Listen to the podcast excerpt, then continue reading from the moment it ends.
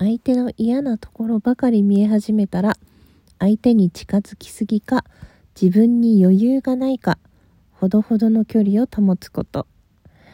人間関係に悩んだら好かれているか嫌われているかを考えるよりも自分と向き合ってくれるかを考える。相談したい人。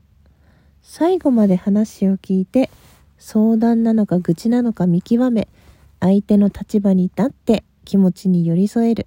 本音を引き出して答えではなくヒントを与えて口が固く陰口を言わないのが相談したい人。というトークを紹介させていただきました。なるほどなるほど。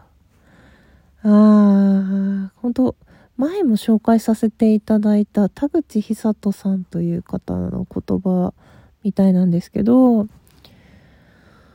家族とかね近くなってくるとこう親とかね嫌なところばっかり見えちゃうんだけど近づきすぎっていうのは一つありますよね。うん。あとは自分に余裕がないっていうのはすごくわかる。自分に余裕がないと他の人に優しくできないんで私も全方向にほどほどの距離を保ちたいなって思ってます。うーん。ねあとはこの人間関係に悩んだらっていうのもと好きか嫌いで判断しちゃうとすごく自分が苦しいですよね。恋愛でも例えば親のことでも友達のことでも好きなのかな嫌いなのかなって思っちゃうと答えも出ないし辛いけどあなあの人は自分とこういうことで向き合ってくれるかなって思った方が答えが出やすいっていうかあ絶対あの人は私にはこうやって向き合ってくれる人だって思えたらそれはもうそれはもうというかそれでいいというかそれでいいんだよね。うーん。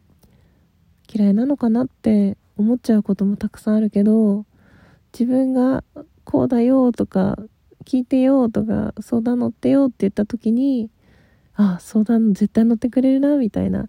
それはすごく嬉しいですね。うん。そういう風に考えてみるのいいなって思ったのであのシェアをさせていただこうと思いました。是非あのインスタの方も見ていただきたいですね。うん。あとは相談したい人。うん。自分もそういう人でありたいですね。最後まで話を聞く。相談か愚痴か見極める。相手の立場に立って気持ちに寄り添う。難しい。そんなことはなかなかできない。